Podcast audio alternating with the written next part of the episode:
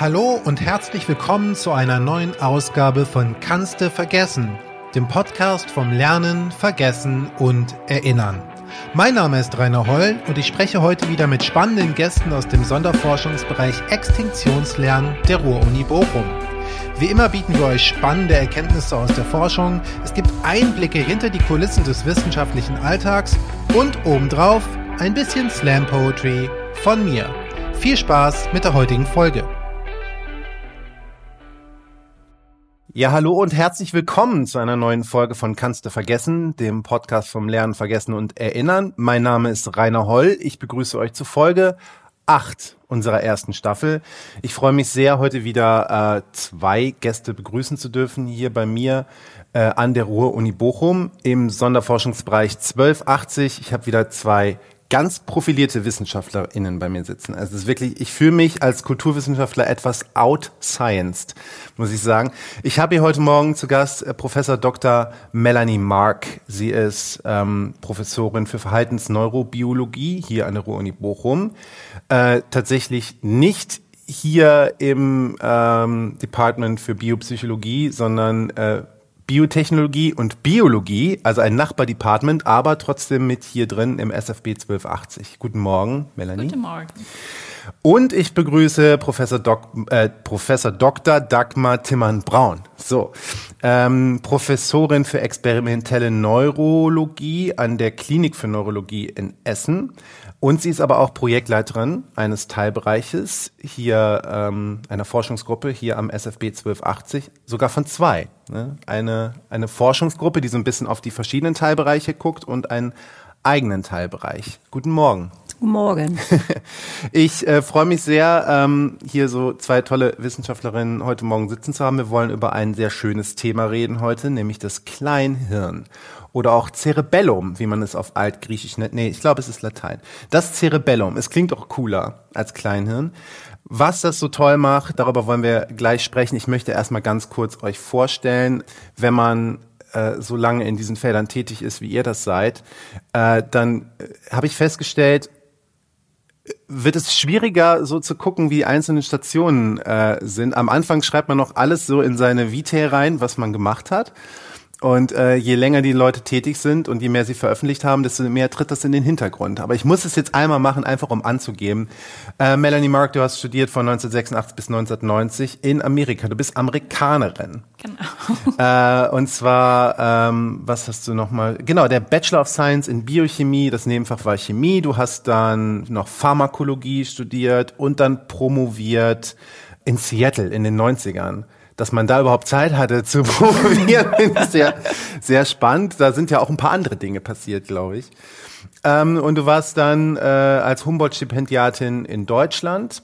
1997 äh, das erste Mal und dann ganz viel unterwegs in Tübingen, in Frankfurt, in Cleveland als Postdoc am Max-Planck-Institut. Du hast Kinder großgezogen, ganz viel passiert, äh, dann wieder zurück in Amerika und jetzt wieder in Deutschland seit 2009. 2009. Ja. Also sehr viele Stationen Ende 2009. in deinem Leben. Am Ende bist du jetzt genau. im Ruhrgebiet gelandet. Ich hoffe, das ist äh, das Highlight.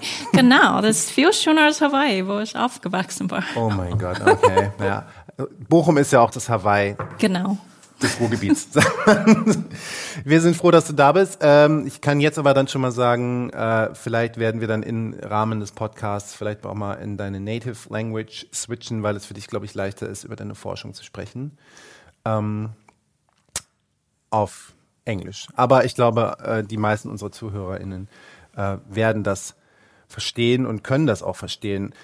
Äh, Professor Dr. Dagmar Timmern-Braun hat ähm, ihren Doktor schon gemacht 1988, da war ich äh, zarte fünf Jahre alt, konnte vielleicht auch schon meinen Namen schreiben, wer weiß. nee, 1990 genau, in Tübingen, so war das. Äh, du hast äh, dich spezialisiert äh, in Neurologie 1996 und 1998 habilitiert in Essen. Und auch diverse Postdoc-Stellen angenommen und auch sehr viel in Amerika gewesen, in Phoenix, in Portland, in Western Ontario, in Minnesota und jetzt auch in Essen gelandet, also hier im Ruhrgebiet. Also Amerika scheint, ich glaube, das Ruhrgebiet scheint attraktiv zu sein. Ich könnte jetzt natürlich auch äh, mit euch beiden ganz viel einfach über Amerika reden und wie schön es da ist, aber wir haben heute ein anderes Thema. das Kleinhirn. Ich habe es schon angesprochen und ich bin mir nicht ganz sicher als, als Laie, ist das Kleinhirn so ein bisschen das Nesthäkchen in der Neurologie? Oder also gibt es, ist das so, interessieren sich Leute eher auch für erstmal für andere coolere Hirnregionen oder? Nesthäkchen bin ich mir jetzt nicht ganz so sicher. So ein Nesthäkchen ist ja jemand ganz Kleines, der nett ist dabei zu haben, so ein bisschen. Das fünfte Kind von fünf, das jüngste ist so das Nesthäkchen, zehn Jahre hinterhergekommen. Und alle können sich darauf konzentrieren. Nee, so ist das nicht. Das ist ein vollwertiges, älteres Geschwister, was man aber oft übersieht. Vielleicht sagen wir mal das mittlere von dreien. Also man konzentriert okay. sich auf den ersten und den jüngsten und sieht gar nicht, dass der mittlere auch eine total wichtige Funktion hat. Also es ist wenig angeguckt. Je besser man das jetzt kann mit Techniken, im, wenn man Menschen studiert, aber auch wenn man Tiere studiert, die Techniken haben einfach total zugenommen. Also ich gebe jetzt mal so ein einfaches Beispiel. Beim Menschen macht man ganz viel mit Schichtaufnahmen vom Kopf. Und das ist auch toll, nennt man Kernspintomographie oder Magnetresonanztomographie. Und in den ersten Jahren konnte man gar nicht das ganze Gehirn aufnehmen. Mhm. Und dann hat man sich aufs Großhirn konzentriert und das Kleinhirn gar nicht angeguckt. Sodass es quasi, da hat man ganz viel Großhirnforschung gemacht und hat es gar nicht mit auf dem Bildschirm gehabt im wahrsten Sinne des Wortes. Und seitdem man das kann, sieht man, das leuchtet immer mehr auf und man hat auch für, wenn man jetzt Tierexperimente macht, wo man viel mehr die Zellen und sowas angucken kann, viel mehr bessere Techniken, wo man es angucken kann, so dass man jetzt die Möglichkeiten hat und sieht, man braucht das eigentlich alles, was das Großhirn tut oder alle anderen Hirnteile, da ist das Kleinhirn gebraucht. Mhm. Das heißt, es ist völlig divers. Also Nesthäkchen ist deswegen, glaube ich, das also es hat vielleicht jetzt so mit äh, Zuwachs der Technologie ein Comeback, das, das Kleine, wenn man jetzt besser verstehen kann äh, oder tieferen Einblick plötzlich gewinnt. Aber vielleicht können wir mal kurz erstmal sagen, wie der allgemeine, die allgemeine Auffassung über die Funktion des Kleinhirns ist oder wo es sitzt. Also es sitzt ja, glaube ich, hinten, unten, unterhalb des Großhirns. Die meisten Leute, wenn sie Kleinhirn hören, denken wahrscheinlich noch an Otto äh, und die frühen genau, 80er Jahre. Das ist klasse. Der Sketch ist super von Otto. Der hat ja auch Medizin studiert, sechs Semester. Ne? Er, ein bisschen was wusste er ja über das. das wusste ich gar nicht.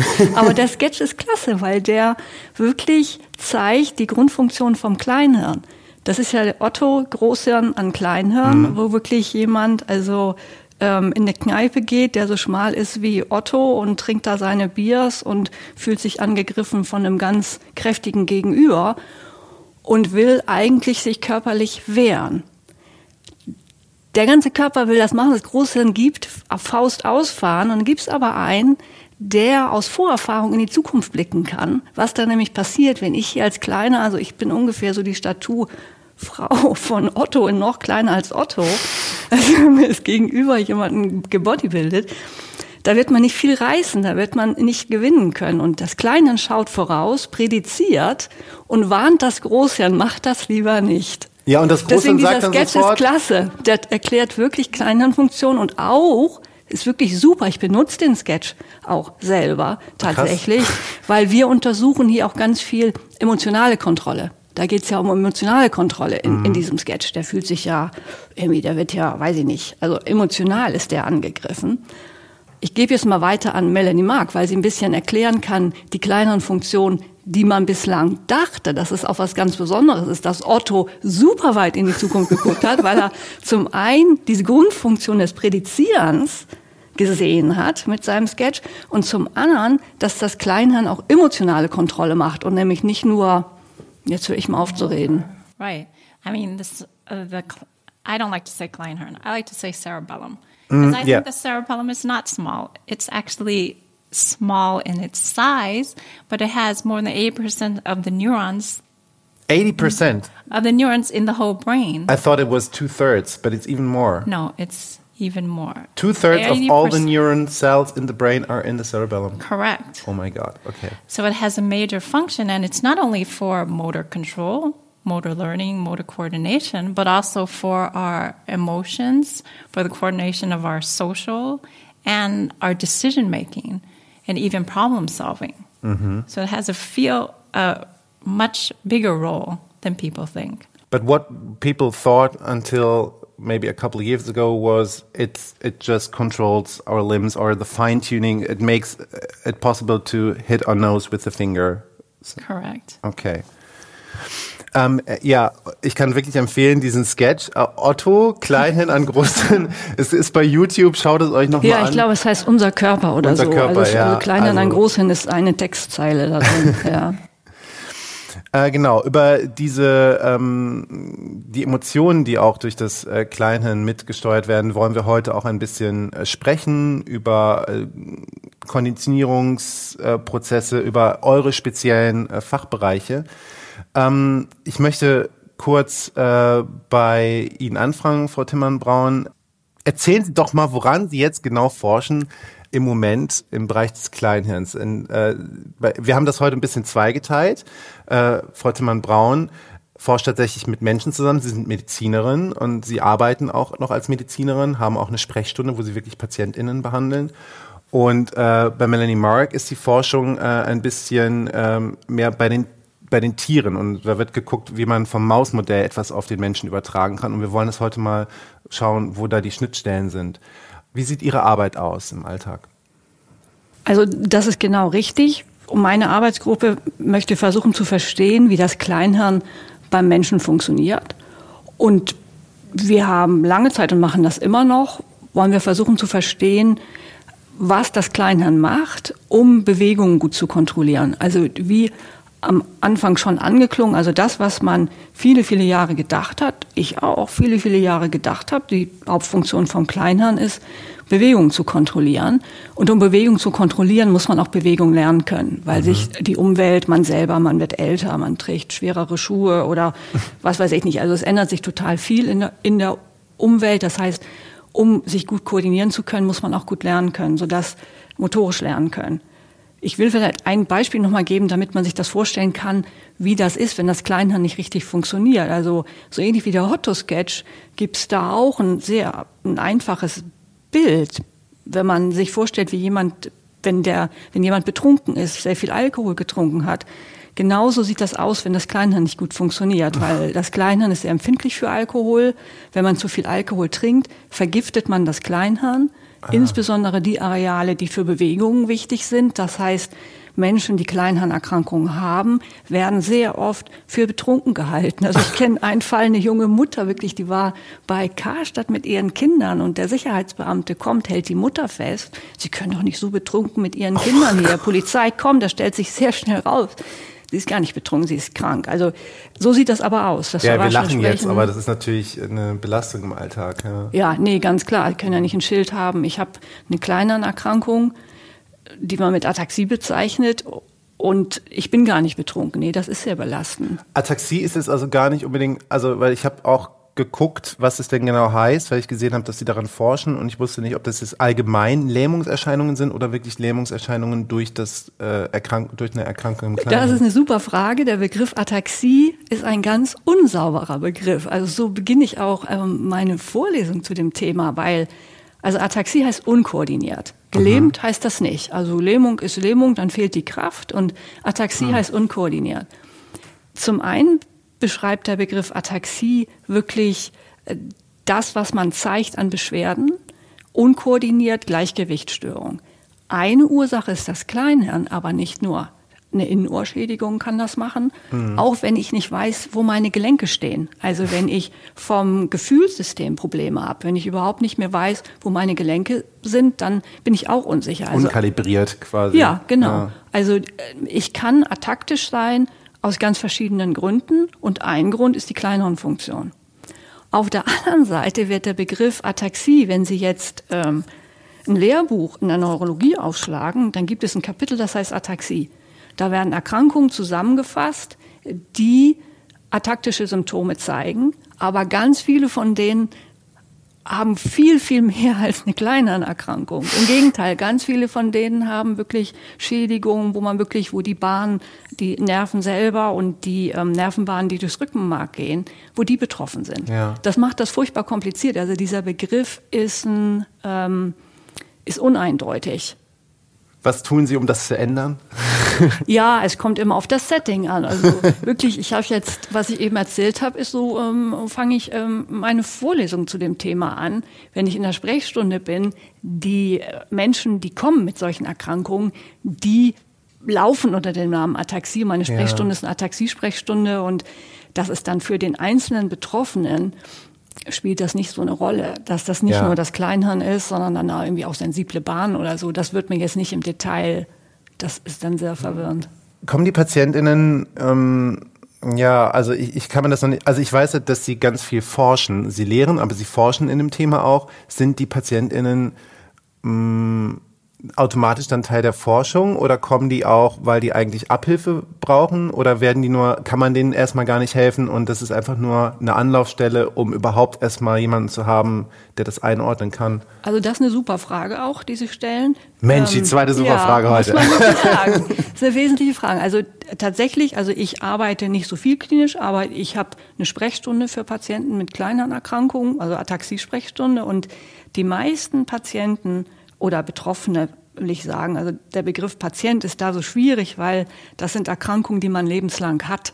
Ja. Und wenn die mal in eine Sprechstunde kommen, kommen die jetzt nicht mit Fieber oder so. Also Betroffene mit den Erkrankungen, die meisten von denen machen bei den Studien, die ich selber mache, gar nicht mit. Weil wenn ich verstehen will, wie das Kleinhirn selber funktioniert, dann schließe ich oder dann frage ich Betroffene, die Erkrankungen haben, wo wirklich nur das Kleinhirn betroffen ist.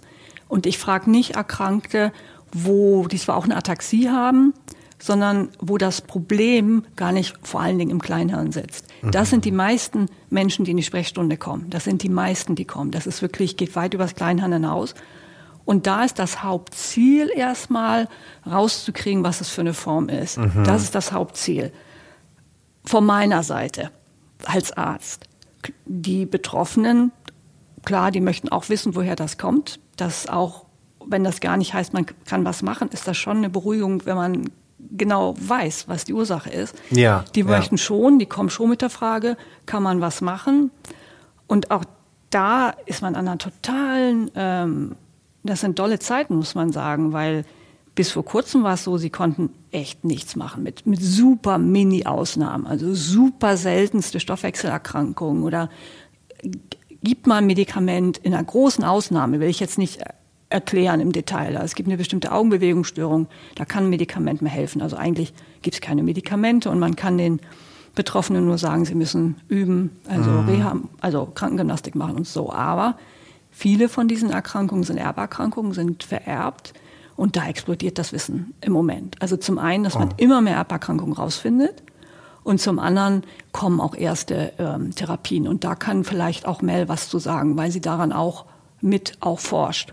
Also es kommen erste ja. genetische Therapien, die auch ähm, gibt andere Erkrankungen mit ähnlichen Gendefekten, wo das auch schon gegeben wird. Und das wird jetzt auch kommen bei Ataxien. Also es wird irgendwann so sein, dass man einer Subgruppe, also einer Untergruppe, auch Therapien anbieten kann. Aber das ist im Moment noch nicht so. Aber es ist für betroffene Familien trotzdem, wenn man in so einer Familie ist, man selber, also oft ist das dominant vererbt, in jeder Generation ist mhm. jemand und dann, das ist für Eltern furchtbar. Ja. man an, an das Kind, man kann gar nichts dafür und man gibt es weiter hm. und dann zu wissen, in der nächsten Generation, da kommt jetzt wirklich was, das ist auch für den Einzelnen, auch wenn ihm das im Moment gar nicht hilft, das ist schon eine, wirklich eine Erleichterung. Ja, das glaube ich. Das wäre, da wollte ich eigentlich auch am Ende nochmal drauf zurückkommen, dass ja immer dieser riesen Gap ist zwischen dieser kleinschrittigen Forschung und natürlich der berechtigten Frage aus der Bevölkerung immer, na, wann, wann gibt's denn die Pille? Ja, jetzt habt ihr so lange geforscht, wann ist denn jetzt mal was, ähm, äh, da, was mir hilft. Aber da können wir dann jetzt gleich mal drüber sprechen, denn das ist ja das Ziel eurer Zusammenarbeit oder der verschiedenen Ansätze, die ihr habt. Ähm, äh, Ergänzend muss ich jetzt mal hinzusagen an alle unsere HörerInnen, die regelmäßig zuhören. Wir hatten ja äh, vor zwei Folgen Thomas Ernst, das ist Ihr Kollege, der ganz viel über den äh, 7T, 3T, also die MRT-Technologie äh, erzählt hat. Und das ist, das ist das, was Sie auch machen. Also diese ja, Menschen dann ja. eben mit dieser genau. mit dieser Wahnsinnstechnologie, also genau zu gucken, was da im Gehirn passiert. Genau, bei, bei denen aber eben ausgewählt, wo wirklich die Erkrankung jetzt sage ich mal, es, es gibt nie ein 100 Prozent in der Medizin, aber Mhm. wo die Erkrankung im Wesentlichen das Kleinhirn betrifft und da gibt es eine Erberkrankung, die wird abgekürzt SCA6 und die untersuchen wir in Studien, wo es wirklich darum geht, die Kleinhirnfunktion zu verstehen. Und jetzt, wenn man den Bogen, wir haben ganz viel motorisches Lernen gemacht. Und jetzt, wenn man den Bogen, das nur einmal schnell gesagt, zu dem SFB, in dem wir ja arbeiten und zu dem der Podcast gehört, das ist jetzt emotionales Lernen, was wir machen. Also wir gehen aus der Motorik raus zu nicht motorischen Funktionen und da Emotionen und machen Lernexperimente, ähm, die emotionales Lernen abtesten, lernen und eben auch verlernen. Wir sind ja hier im Kannst du vergessen Ja. Podcast. Und das machen wir wirklich mit diesem 7T und 3T. Und da schließen wir auch Patienten ein. Und da ist der riesentolle Bogen wirklich, dass die ähm, Patienten, die wir bitten mitzumachen, viele von denen haben eine SCR6, die aufs Kleinhirn betroffen ist. Und das Tolle ist, dass Mel so ein Mausmodell gemacht hat. Genau. Also das, was wirklich ein Aufwand ist ohne Ende. Und Mel hat Mäuse. Da kommen wir jetzt Ja. einfach mal hin, nämlich zu diesem Mausmodell and um, to your special take on the cerebellum and to your research. And uh, the, the, the, the term mouse model was dropped several times, not in just this episode, but over the whole podcast. And maybe you could also explain what a special mouse model actually is and how you create that. Yeah. So actually, what I did was um, put the mutation which causes SCA6 into the mouse model, and this mouse actually developed similar symptoms as spinal cerebellar ataxia type 6 patients. So it's a good model to use or to test drugs with. And the good thing with um, this model is dogma or doctors in general, they have found that there's certain regions in the cerebellum that are important for motor function, emotional function. And I can look on a more cellular level in these exact areas which they found on this Tesla 7T mm-hmm. in my mouse model and either light up these regions, stimulate it or inhibit it, and see how it affects motor coordination or emotions, which dogma can't do in humans. And I mm-hmm. also, when I find an important signaling cascade or mm-hmm. mechanism or protein that it's involved in controlling either our emotions or our motions, I can find an FDA approved drug to this signaling cascade and test it in mice and see if I can improve emotions and motions in SCA6 patients. When and you say is our seal. emotions and motions, so what, what's the emotional part about that? Uh, it's not just an um, ataxy, but also they, they are these mice are scared of something, or they Yeah, so we found in um, some of our mouse models that they have anxiety problems or memory problems. And so we're trying to find FDA approved drugs to treat them with to relieve these symptoms. is there uh, a possibility that in the future? Um, maybe uh, we, we always not always often talk about fear conditioning and reconditioning and like um, yeah unlearning fear that in the future these diseases or these psychological states might be a thing of the past i mean i'm i'm, I'm really looking into the future like utopian view that that we decode these things in the brain and that the cerebellum might be an important part of this research Yeah, so I think it's possible. But the first step is to understand the mechanisms which decode or control extinction. Mm-hmm. And this is the first step. And this is what we're trying to do find the neural circuitry in the cerebellum and the cascades or pathways which control extinction. Mm-hmm. And once we know this information, then we can go on and find a drug Yeah. or medica- medicine But is it to is- help. Are these diseases errors in the circuitry, like how the cells are arranged in the cerebellum, which I think might not be uh, could couldn't be changed, or is it are the chemical processes that you actually can control. Like when I, I mean, when you talk about circuitry, I think mm -hmm. there's when when the brain is uh, damaged in a certain way or the cells are arranged in a way that they don't work properly, then I might I would say um, you can't change anything about it. But with neurochemical processes, it is a possibility. That, Correct. Okay. So, like the Purkinje cells are an important, or what I would call the last or sole output of the cerebellum. Mm-hmm. And if they're just damaged or have some dysfunction in them, and we know exactly which signaling is not functioning well, mm-hmm. we can add in a drug or stimulate that particular function to hopefully recover extinction, that the person doesn't continue yeah. to experience post traumatic stress. Von der Purkinje-Zelle, uh, th that's what you just mentioned, right? Purkinje, is a, a Czech uh, researcher was that? Purkinje? I don't know. Yeah, Mr. Czech. A, ch a Czech.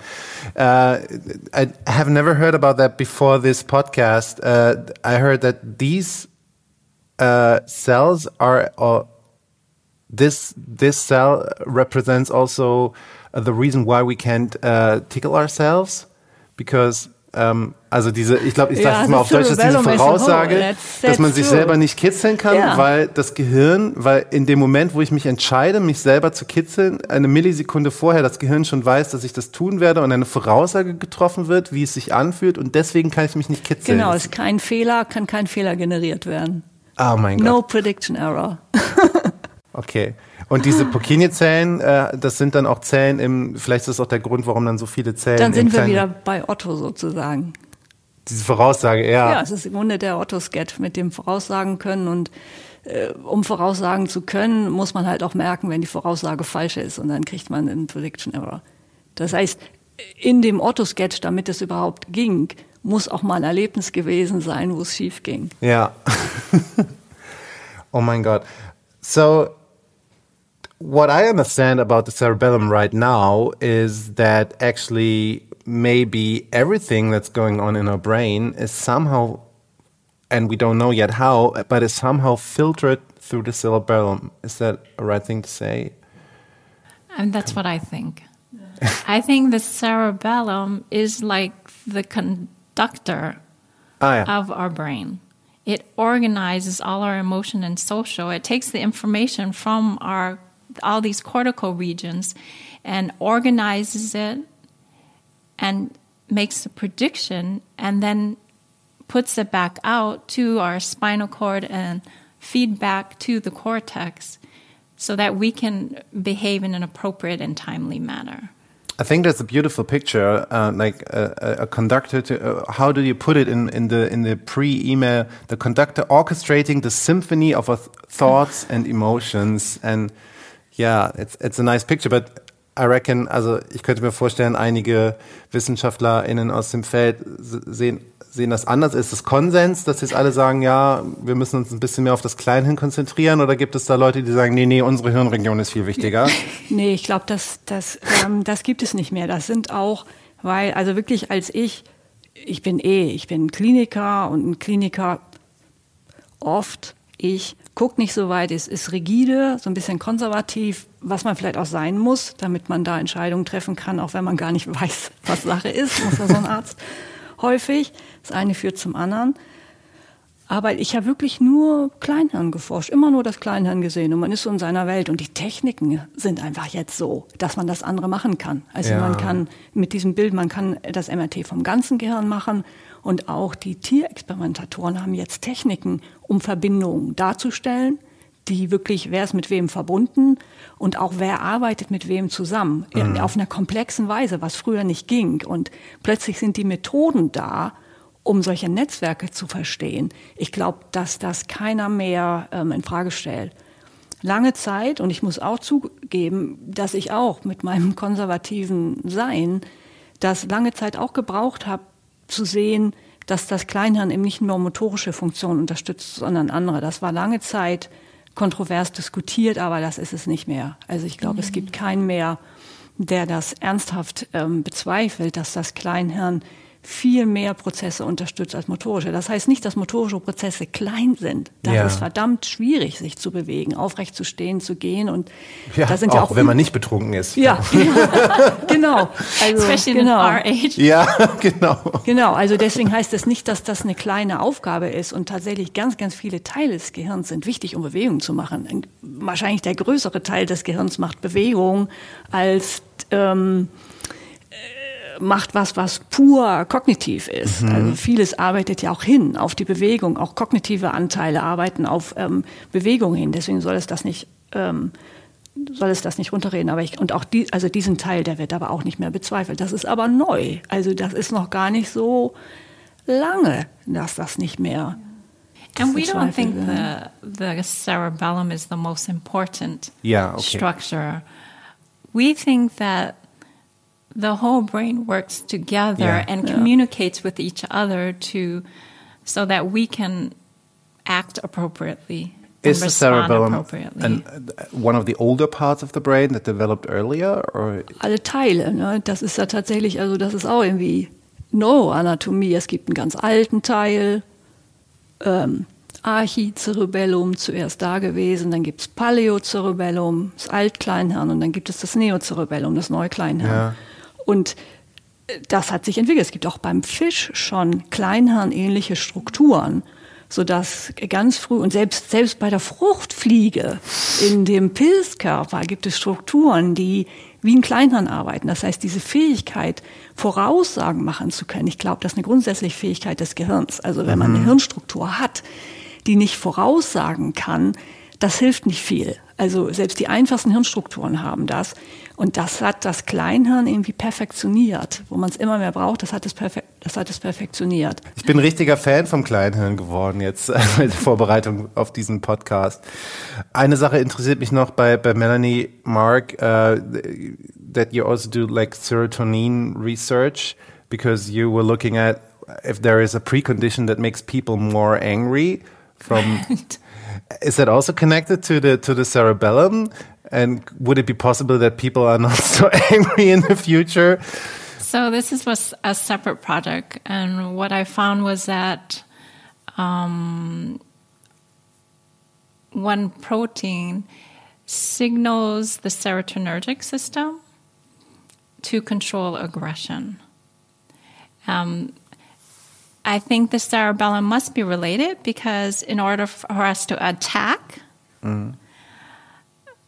the connection between the um, serotonergic system, that's the dorsal raphe region in the brain, must be connected via the thalamus to the cerebellum. But that's more an indirect. Um, Vielleicht ist das auch wieder so eine Otto-Sache, so, dass das Kleine dann sagt, jetzt reg dich mal ab, wir haben doch keine Chance.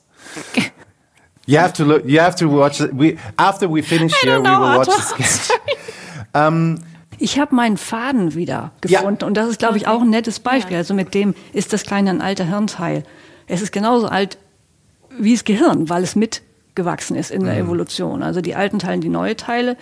Und ein schönes Beispiel dafür ist, es war ja vor kurzem, der Neandertaler ist uns gar nicht so anders und der Neandertaler konnte genauso, kann genauso gut nachdenken und es gibt Ideen, es gibt ja Paläoneurologen, die wirklich nur sich gucken, was man noch so hat von dem Neandertaler und das ist dann quasi man, den Schädel und man kann gucken, wie groß die hintere Schädelgrube war, wo ja, wie Sie am Anfang ganz richtig gesagt haben, das Kleinhirn liegt und die hintere Schädelgrube beim Neandertaler in den seitlichen Bereichen ist kleiner als beim Homo sapiens. Und die Idee ist, und das Frontalhirn aber nicht, also Stirnhirn nicht, also da, wo wir denken, dass die höheren kognitiven Funktionen sind. Und die Idee ist, dass Homo sapiens, also wir dem Neandertaler überlegen waren, weil die, die, die neuen Kleinhirnteile, die die höheren Hirnprozesse, also auch Denkprozesse unterstützen, parallel mitgewachsen sind zum Stirnhirn und beim Neandertaler das Stirnhirn gewachsen ist, aber die seitlichen Kleinhirnanteile, die neuen Teile nicht so mitgekommen sind und deswegen war es nicht so optimiert mit dem Nachdenken. Konnte wohl auch, konnte wohl auch, aber nicht so optimiert und kleine Dinge können es machen, sodass deshalb wegen dem lateralen, wegen den seitlichen Kleinhirnanteilen die Denkprozesse unterstützen. Da war es Kleinhirn dann ein wich- echt Deswegen hat der wichtig. Homo sapiens sich durchgesetzt. ja, also das ist eine Idee. Ich finde die auch ähm, Sehr stimmig. Und das sind eben die ganz neuen kleineren Anteile. Die da Wow. Leute, das Cerebellum, es ist einfach der Shit. Äh, also schaut es euch nochmal an. Ich hänge mir jetzt ein Poster auf in mein Zimmer. Wir könnten wahrscheinlich noch ein bisschen weiterreden. Ich will aber äh, eigentlich noch kurz etwas weg von der Forschung kommen. Denn bei Frau äh, Timmern-Braun ähm, ist es so, ich habe mal gefragt, was, was Sie noch so mögen oder was euch so auszeichnet. Sie haben geschrieben, Sie fahren richtig gerne nach Berlin und da unterrichten Sie ja zum Beispiel auch äh, so ein Seminar über das Kleinhirn, glaube ich, auch an der Charité. Ist immer gut, wenn man irgendwas an der Charité macht, weil dann kann man sagen, an der Charité und das klingt einfach gut. Ich bin Hausmeister an der Charité. Klingt auch super. Ähm, Wirklich? Und Nee, das wäre das wär gut. Ich, nee, aber es wäre toll, ne? Das war Genau. jetzt neidvoll gefragt. Ich trage ich trag den, den Müll von Christian Drosten raus. Ähm, aber das machen sie so gut, dass sie schon zum zehnten Mal den Lehrpreis bekommen haben. Und äh, das kann man jetzt mal hier äh, einfach auch mal sagen. Das ist ja wirklich toll. Auch zum vierten Mal davon äh, den ersten Platz. Äh, mich würde A interessieren, warum, also warum machen, was machen sie da so gut? äh, und aber auch ähm, ganz kurz, das habe ich Onur Günther Kühn, äh, unseren Chef hier, auch am Anfang gefragt, weil er auch so viele Dinge macht. Lehren, forschen, mit äh, Patienten arbeiten, mit Studierenden zu tun haben. Ähm, es ist alles gleich, na, wahrscheinlich ist es alles gleich wichtig, aber wie sich das alles unter ein, einen Hut bringen lässt. Eher gut oder muss man da auch einfach Abstriche machen? Also ich kann vielleicht mit der zweiten Frage anfangen, dass ich tierisches Glück gehabt habe und einmal in meinem Leben sehr mutig war. Also ich habe angefangen als ganz reguläre Assistenzärztin in der Neurologie. Das war, ist ja lange her. Ich sage jetzt nicht wie lange, das war noch zu Zeiten, da hat man viel mehr Stunden gearbeitet, aber der Umsatz war sehr viel geringer. Also man hat in der Zeit weniger gemacht, als die Assistenten jetzt machen müssen. Und ich hatte dann, ähm, die, also mein damaliger Chef hat mich früher in Wissenschaft rangeführt und ich hatte die Möglichkeit, nach USA zu gehen, war da zwei Jahre und bin zurückgekommen und habe gedacht, schaffe ich nicht, ich kann nicht beides machen. Ich, mein, ich kann, guter Kliniker, braucht viel Zeit und äh, dann noch Wissenschaft, geht, ich habe gesagt, kann ich nicht, mache ich nicht, geht nicht. Und dann habe ich die Möglichkeit gekriegt, eine Stelle zu kriegen, so wie jetzt, was es in Deutschland immer mehr gibt, was in der Zeit aber total besonders war, dass ich eben ein bis zwei Tage Klinik mache und den Rest Rest im Labor. Also super vielen Dank an meinen damaligen Chef. Das heißt, das lässt mich das möglich machen. Cool. Eine volle Oberstelle mit den ganzen Leitungsfunktionen, die da dran hängen, plus Wissenschaft machen, da brauchen Sie einen Riesenladen. Sie brauchen einen Riesenladen, selbst wenn Sie, weiß ich nicht, 15 Stunden arbeiten können, wo ganz viele Leute für Sie die Arbeit machen, weil das ähm, geht gar nicht. Das ist ja auch die Medizin, das ist ja alles, das Wissen nimmt derartig zu. Also ich hatte am Anfang in der Ataxie-Sprechstunde drei Kategorien. Sage ich jetzt nicht welche, wo ich die Ja. Diagnosen hatte. Das ist jetzt explodiert. Ja. Und das muss man ja nachlesen, muss irgendwie. Nee, ähm, also ich hatte, ich glaube, das ist sehr schwer. Und ich habe super Glück gehabt, dass ich eine Stelle habe, wo ich es gut vereinbaren kann. Okay. Heißt nicht, dass es stressfrei ist, aber ich kann es gut vereinbaren. Wirklich. Weil Und ich was sie zu so einer tollen Lehrerin macht, das muss man wahrscheinlich die Studierenden dann einfach fragen. Ich, darauf kann ich auch eine Antwort geben, wenn Sie wollen. Ich glaube, die, die Idee ist, man muss sich sehr genau überlegen, was man möchte, was der andere wirklich mitkriegen soll. Und Ja. das ist, der kann gar nicht viel mitkriegen. Und das ist sehr wichtig. Also eine Vereinfachung ohne auf den wesentlichen Sinn, also die Konzentration auf das Wesentliche.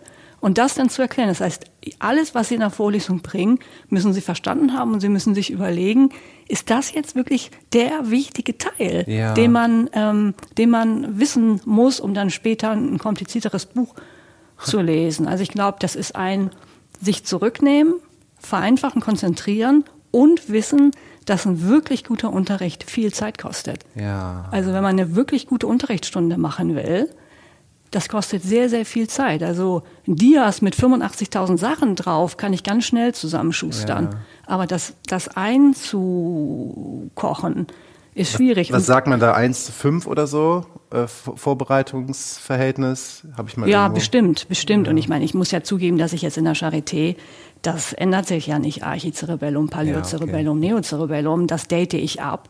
Wenn ich das immer wieder neu entwickeln sollte, das wäre äh, äh, schwierig. Gut, dass das Gehirn sich nicht so schnell entwickelt.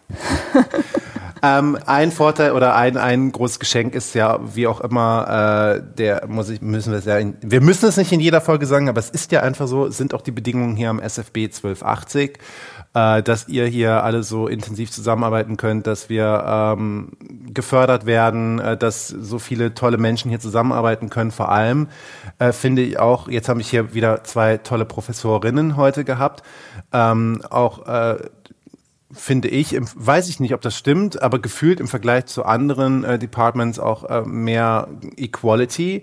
Äh, und das ist auch was, was Melanie Mark geschrieben hat, was sie sich wünschen würde für die Zukunft, dass so äh, Barriers überwunden werden, also äh, Leute mit, also entweder also Gender, Sex, Physical Handicaps, äh, dass das irgendwie in Zukunft abgebaut wird.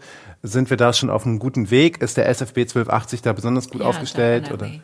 Definitely. The, the SFB uh, 1280 has about, was it 35 or 40% women? And 30, I think 30% international. Oh, so okay. from outside of Germany. Ja. So this is a very international uh, SFB. And I think in um, Germany in general, they're supporting the Deutsche Forschungsgemeinschaft or DFG is supporting more internationalism and women in science and also on the rub. They're setting these initiatives, which is, um, I think, very important We're in on a good way. Correct. Ähm, ja, vielen Dank, äh, dass Sie beide heute Morgen Zeit gefunden haben, hier hinzukommen und uns diese spannenden Einblicke in die Arbeit zu geben und äh, vor allem in das Kleinhirn. Ich bin auf jeden Fall jetzt Fan. So, da, da müssen die anderen, die jetzt hier kommen, wenn die über ihre Gehirnsachen reden wollen, dann müssen sie aber ordentlich sich ins Zeug legen. Ne? Aber ich bin, ich muss natürlich neutral bleiben, Leute. Ich bin, ich bin neutral und ich bleibe auch neutral. Äh, ich freue mich sehr, dass ihr wieder eingeschaltet habt heute. Ich hoffe, auch ihr hattet Spaß und konntet etwas mitnehmen, vor allem etwas lernen. Ich bedanke mich nochmal bei Melanie Mark und ähm, Dagmar Timmern Braun. Ihr hört jetzt wie immer nochmal eine kleine poetische Zusammenfassung von mir. Äh, frisch aus meinem äh, Kleinhirn gepresst. Ja, mit, mit allem, was es gibt. Ähm, das war Folge 8. Wir hören uns nächsten Monat wieder. Äh, wer hätte es anders gedacht mit Folge 9? Da haben wir uns richtig was einfallen lassen. Und äh, das ist dann schon die vorletzte für diese Staffel. Zwei Folgen haben wir noch. Ich würde mich freuen, wenn ihr wieder einschaltet. Danke, dass Sie da waren heute Morgen. Tschüss. Tschüss. Tschüss. Das unterschätzte Geschwisterchen. Das menschliche Gehirn. Unendliche Weiten. Die komplexen Strukturen lassen sich kaum beschreiben, doch Forscher bemühen uns doch dennoch zu zeigen, auf welche ganz wunderbar rätselhafte Weisen die verschiedenen Areale funktionieren, was sie leisten. Zum Beispiel das Cerebellum, man kennt es auch als Kleinhirn. Bislang wurde dieser, dieser Bereich im Gemeinhin eher spärlich behandelt. So wie das mittlere von dreien. Also wenn das Kleinhirn und seine Nachbarareale jetzt Geschwister wären. Also für die Metapher und den Reim setze ich das jetzt einfach mal voraus.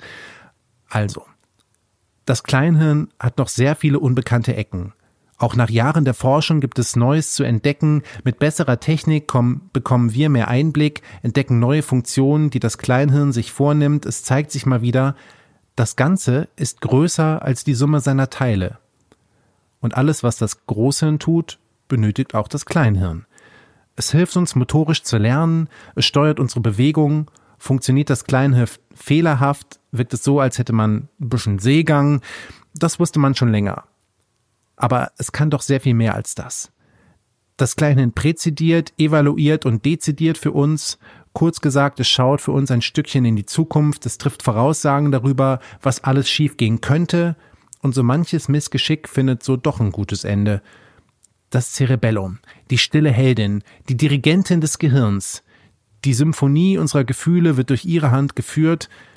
Damit das Kunststück auch gelingt, dafür braucht man echte Power, genauer gesagt 80 Prozent aller Neuronen und einen ausgeklügelten Bauplan.